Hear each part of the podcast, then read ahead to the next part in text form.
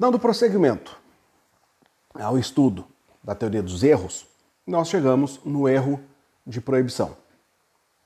Já tivemos uma série de vídeos tratando do erro de tipo. Dessa vez, nós estamos em um local que vai agradar algumas pessoas. Silêncio.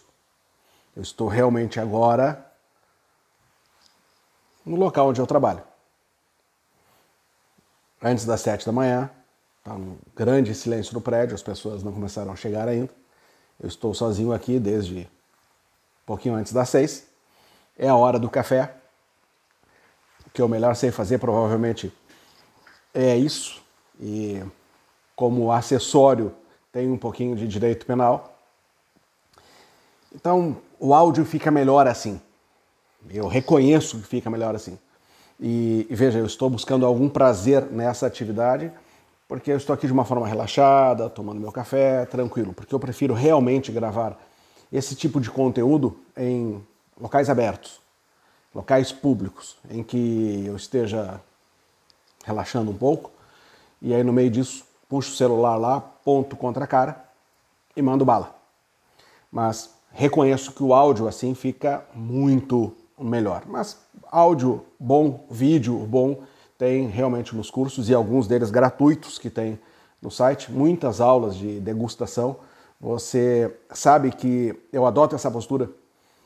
Todos os cursos que são veiculados na nossa escola têm degustação. Todos, obrigatoriamente. A pessoa tem que saber o que ela vai encontrar. Tem que saber todos os detalhes para que não tenha nenhum arrependimento e realmente aquilo tenha o máximo de proveito. Então, conteúdos com áudio e vídeo mais perfeitos estão lá realmente, mas esse aqui realmente vai ficar muito bom. Bem, chegamos ao erro de proibição. Antes de nós entrarmos nas duas espécies de erro de proibição, direto e indireto, que serão os dois próximos vídeos, nós precisamos contextualizar um pouquinho localização de um erro de proibição. Você lembra que no conceito estratificado de crime, conceito analítico tripartido de crime, o terceiro substrato é a culpabilidade. A culpabilidade passou por uma grande evolução, desde o primeiro estágio do causalismo. Lá no primeiro estágio do causalismo, a culpabilidade era representada por uma teoria meramente psicológica, porque ela só detinha elementos ou requisitos psicológicos. Ela era composta por imputabilidade, que à época era considerado de um pressuposto, e por dolo e culpa, que à época eram considerados espécies de culpabilidade, elementos meramente psicológicos. Nós tínhamos ali a teoria psicológica que justificava a culpabilidade. Estamos no primeiro estágio do causalismo, aquele modelo Belling-List, modelo tradicional, mecânico, mecanicista, é, newtoniano. Um segundo estágio, nós começamos a receber elementos valorativos, tanto agregados ao fato típico, quanto também lá na culpabilidade. Ali a culpabilidade passou a ser justificada pela teoria psicológico-normativa. Porque além dos elementos psicológicos, ela passa a receber elementos normativos. E aí ela fica composta por imputabilidade, que não é mais considerada pressuposto e sim um dos requisitos autônomos, dolo e culpa, que continuam ali, e a exigibilidade de conduta diversa é um outro elemento que entra ali entrou inicialmente com a terminologia de normalidade das circunstâncias, por contribuição de Frank, Reinhard Frank, e depois evoluiu por estudo de muitos, como Bettiol, Goldschmidt, Metzger, evoluiu para essa ideia que nós temos hoje de exigibilidade de conduta diversa. Mas engana-se aquele que pensa que o único elemento normativo que entrou na culpabilidade nesse momento histórico, que nós chamávamos de causalismo neocantista ou neocausalismo, ou causalismo valorativo, mais um elemento normativo é agregado ao dolo. Porque o dolo, que antes era composto por representação, vontade, elemento cognitivo e elemento volitivo passa a receber um elemento normativo que era de consciência atual da ilicitude. Então, como foram agregados elementos normativos à culpabilidade, essa culpabilidade passa a ser justificada pela teoria psicológico-normativa. Até que, em 1931, Hans Welzel lança o seu Tratado de Direito Penal. Dois tratados de direito penal importantes são lançados simultâneos, de Welzel e de Mesger. O grande mérito de Welzel com seu finalismo é o deslocamento de dolo e culpa, que antes estavam alocados na culpabilidade, para o fato típico, a serem verificados no momento da conduta. Então, dolo e culpa são transportados da culpabilidade para o fato típico. E o que fica lá? Fica lá só elementos normativos. Nós vamos manter nessa nessa estrutura da culpabilidade finalista a imputabilidade, a potencial consciência da licitude. Então, veja, aquele elemento que era normativo que estava no dolo se desprende do dolo, não mais como uma consciência atual, e sim como uma potencial consciência da ilicitude, a possibilidade de ter noção da contrariedade daquele fato ao direito e a exigibilidade de conduta diversa. Então, a partir disso, a culpabilidade fica justificada pela, por uma teoria normativa pura. Normativa pura. Muito bem. Quando nós examinamos o erro de proibição, nós devemos atentar que ele incide sobre um desses elementos da culpabilidade. E é sobre a potencial consciência da ilicitude.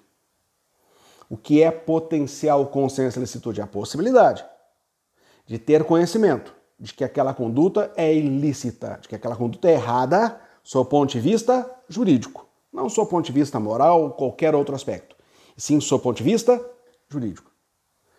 Então, quando o agente não tem essa potencial consciência, ele está em erro.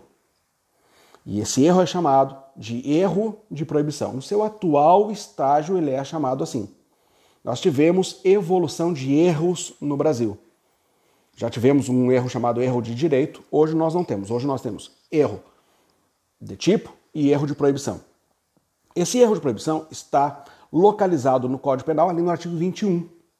Ali no artigo 21. O artigo 21, ele abre tratando do desconhecimento da lei, que é inexcusável, nós sabemos, até por conta da lei de introdução às normas do direito brasileiro.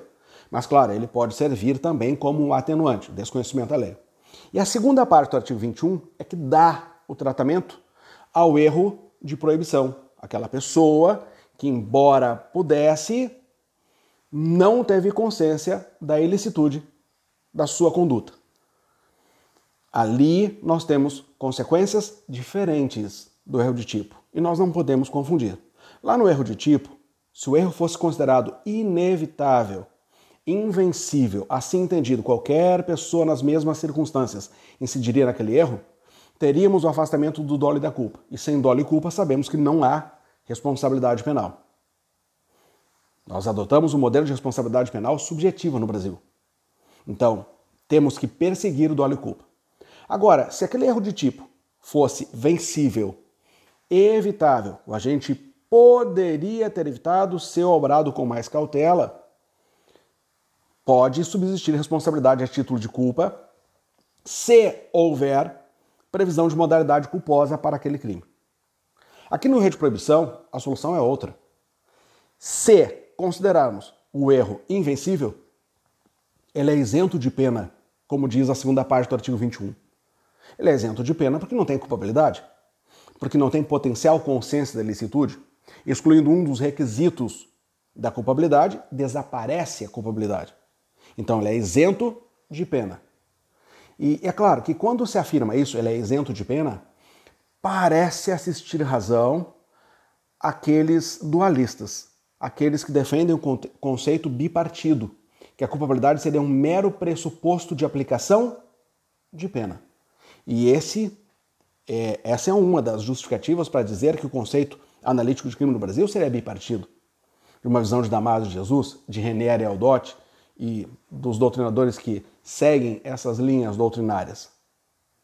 Agora, o que não tem ali é um dos requisitos da culpabilidade, Para aqueles que são tripartidos, que é a maioria doutrinária no Brasil, desaparece a culpabilidade e desaparece o próprio crime. Se, diversamente, o erro for vencível, o sujeito poderia ter alcançado a noção de contrariedade da sua conduta ao ordenamento jurídico. Ele poderia saber que aquela conduta é criminosa. Nós vamos ter só uma redução de pena. Então, se o erro for vencível, tem reprimenda, mas uma pena reduzida. Para verificar a questão da vencibilidade do erro, o juiz adota dois critérios: um critério genérico e um critério específico.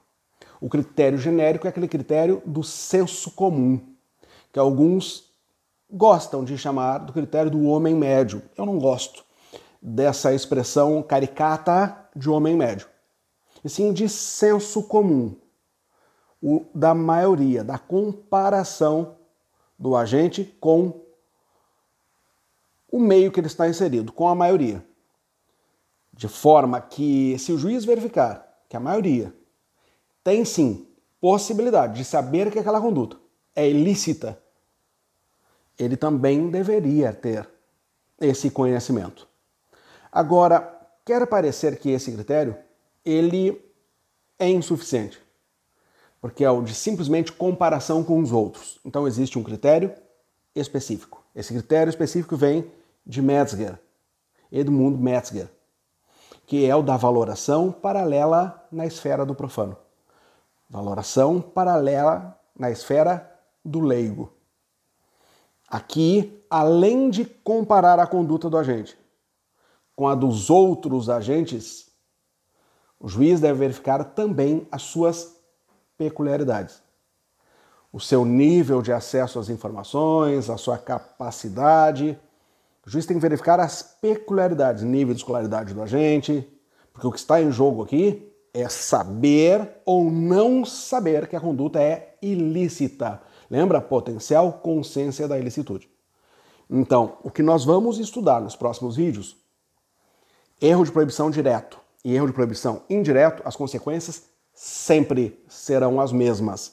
Se o erro for invencível, o agente é isento de pena porque não há potencial consciência de licitude. Agora, se o erro for vencível, há uma mera redução da reprimenda. Feitos esses ajustes iniciais, você já está em condições de examinar o erro de proibição direto, mais simples, e o erro de proibição indireto, um pouquinho mais detalhado, mas nada tão complexo assim. Grande abraço e até o próximo vídeo. Vou ao café.